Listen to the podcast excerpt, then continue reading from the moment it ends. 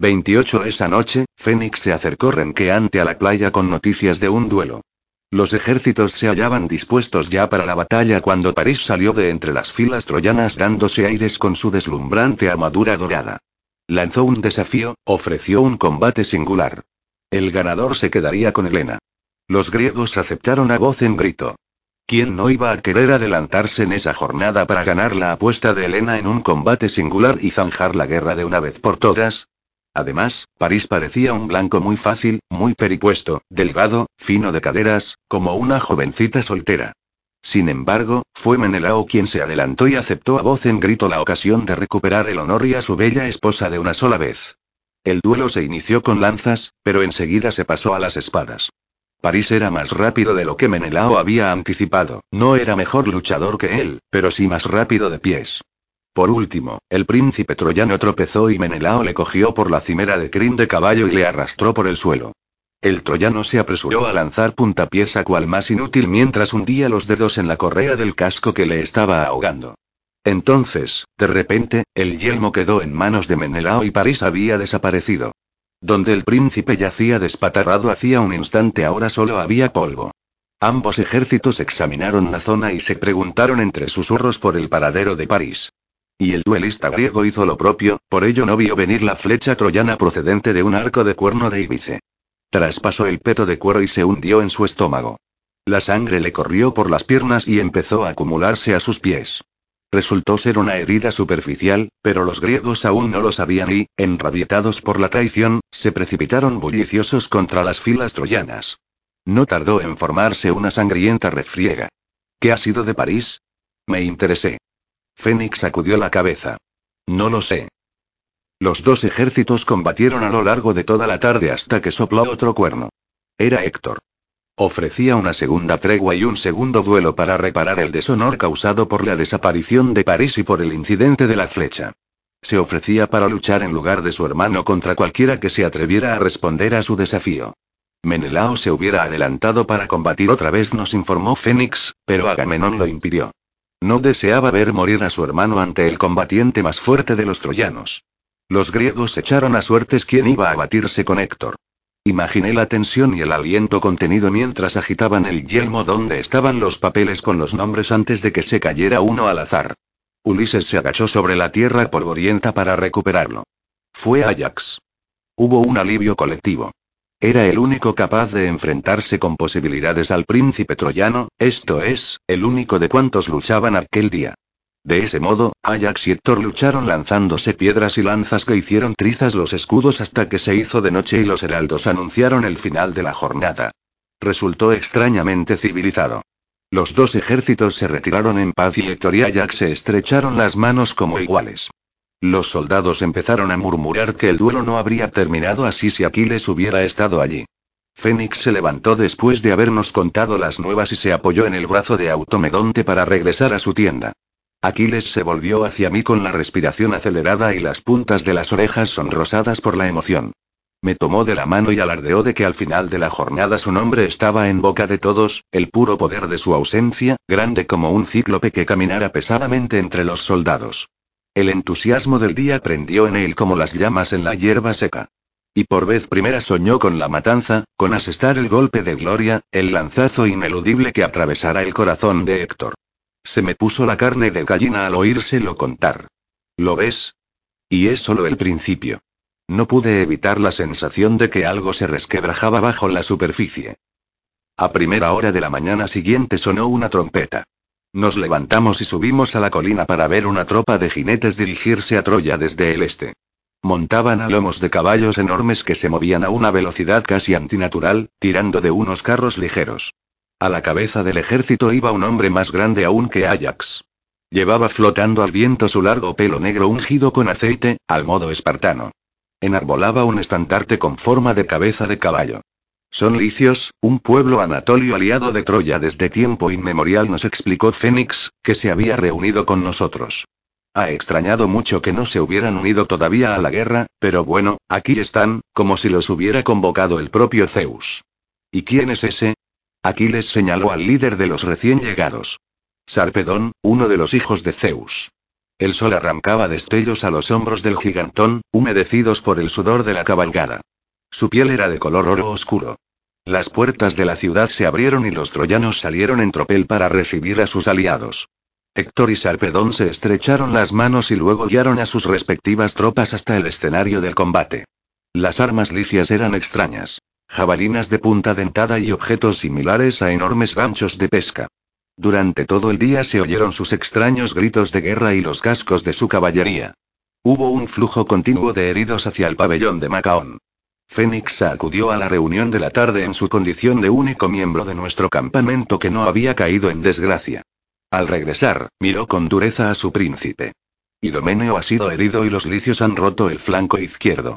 Entre Sarpedón y Héctor van a aplastarnos.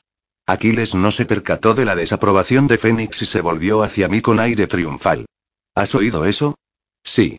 Transcurrió un día, y otro, y un tercero. Las habladurías cundían más que las nubes de mosquitos, y a juzgar por ellas, el ejército troyano empezaba a tomar ventaja, audaz e incontenible en ausencia de Aquiles.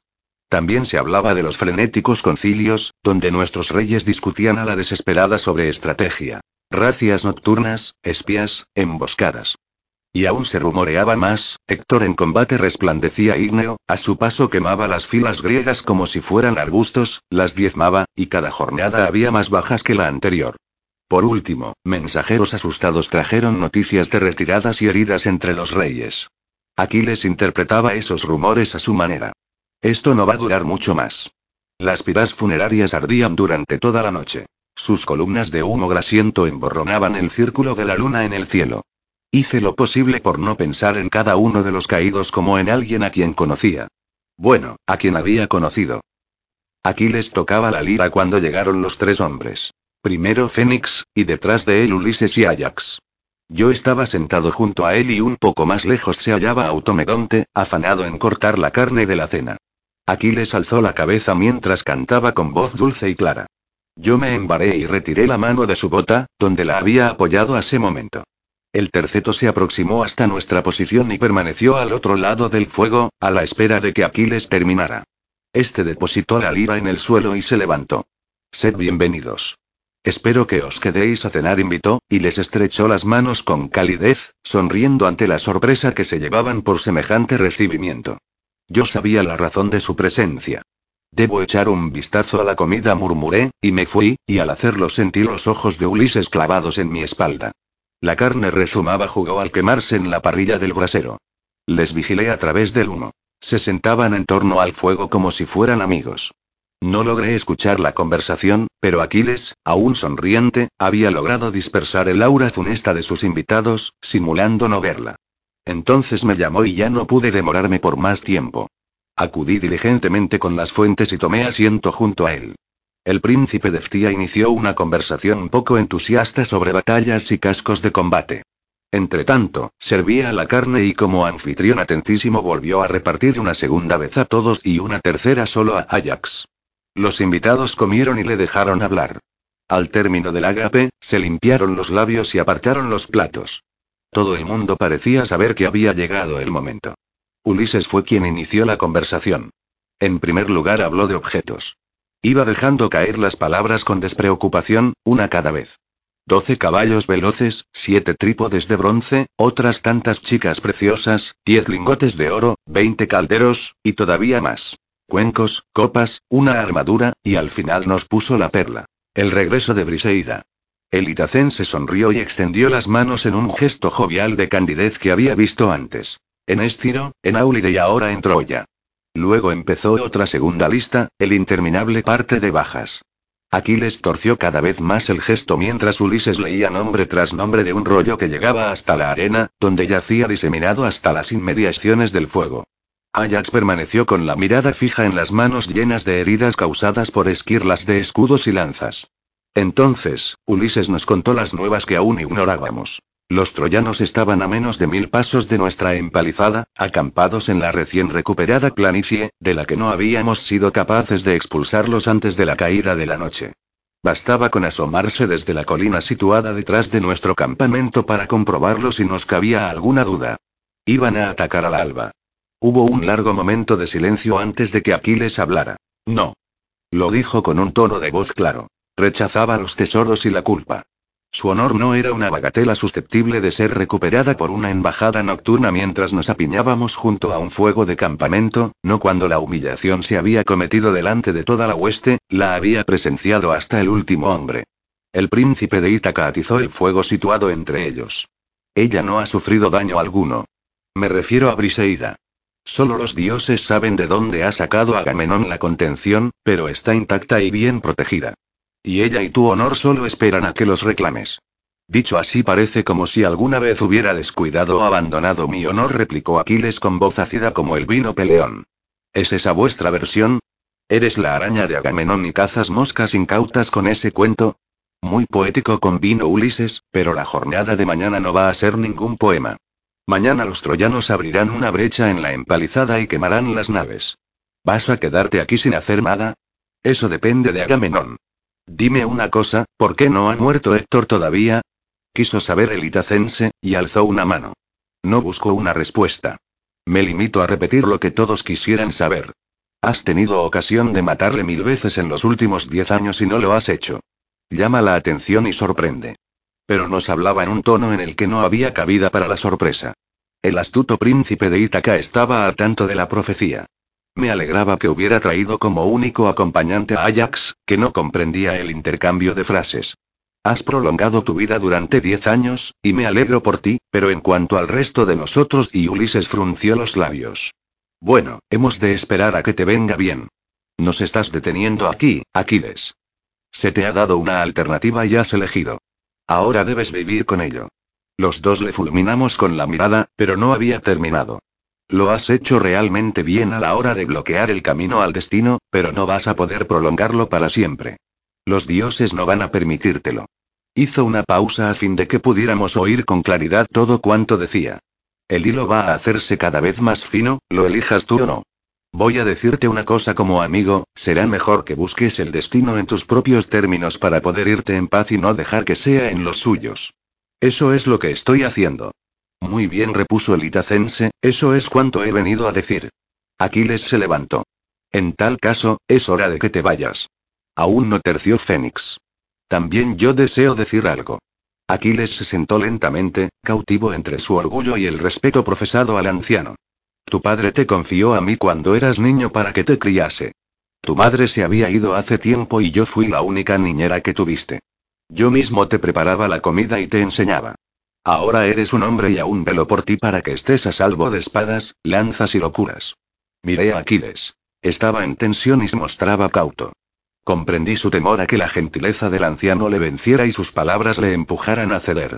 Y aún peor, de pronto le asaltó el miedo a que, si el fiel Fénix estaba de acuerdo con aquellos dos invitados, tal vez era él quien se equivocaba.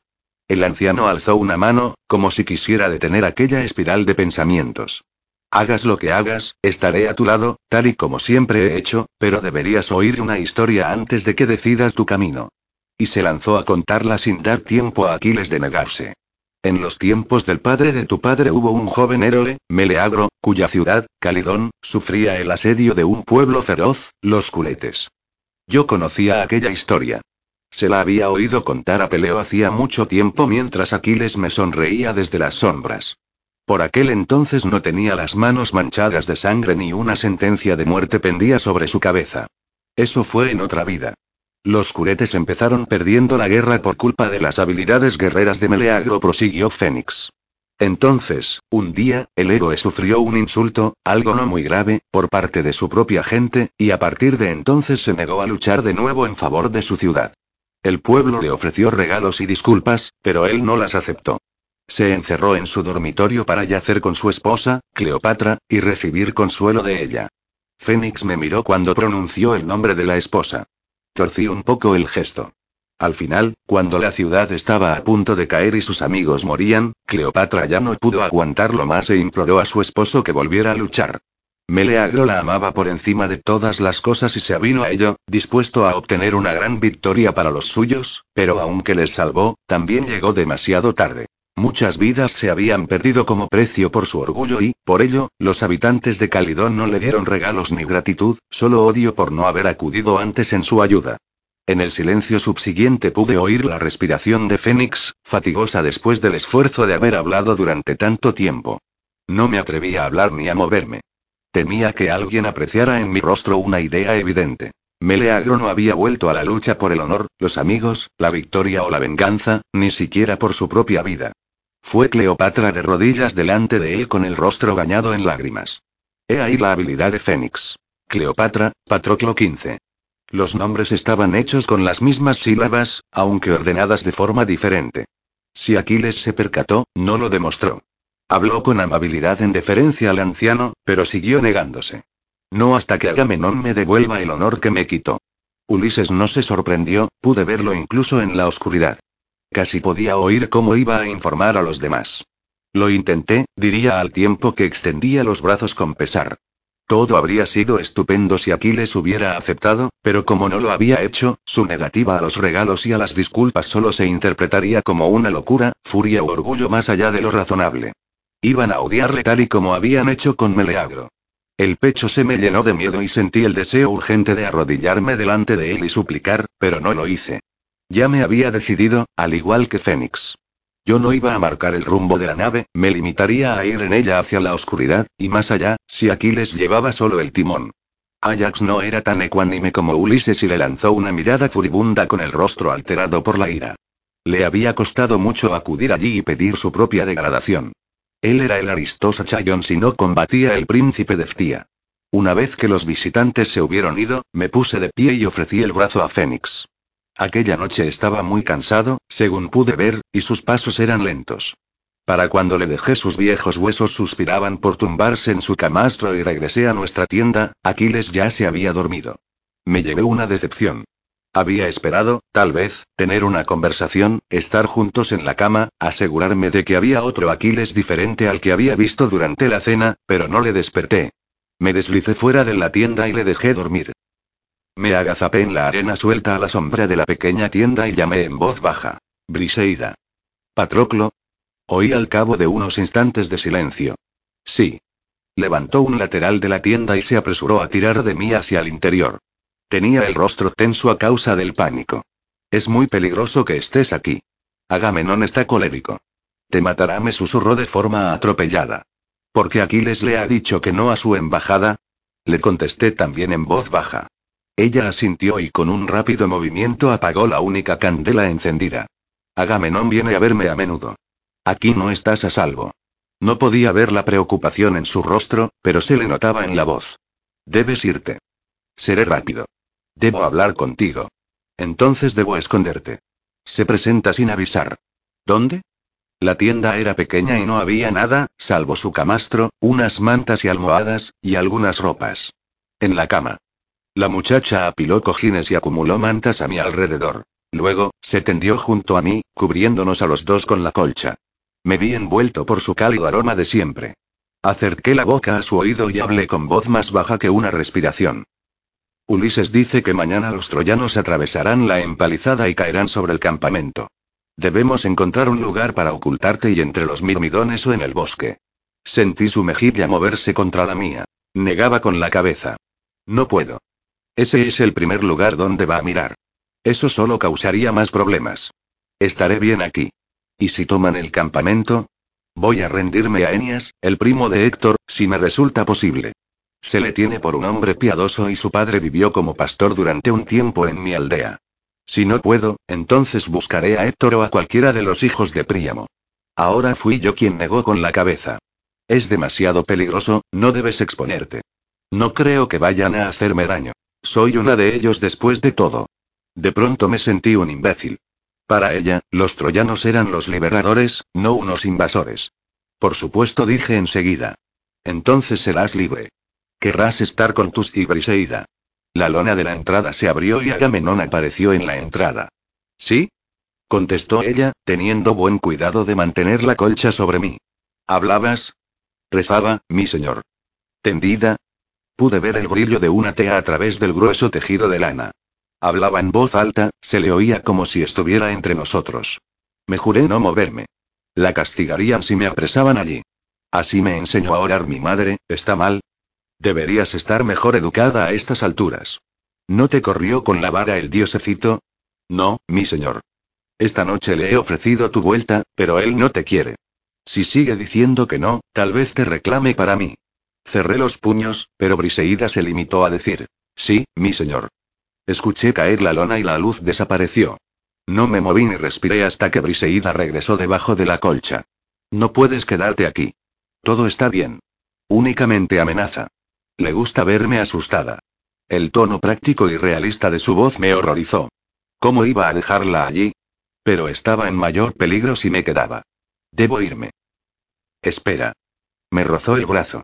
Los hombres y Briseida vaciló. La tropa está enfadada con Aquiles. Le culpan de las bajas. Agamenón envía a su gente entre los soldados para agitar las conversaciones. Casi han olvidado lo de la plaga.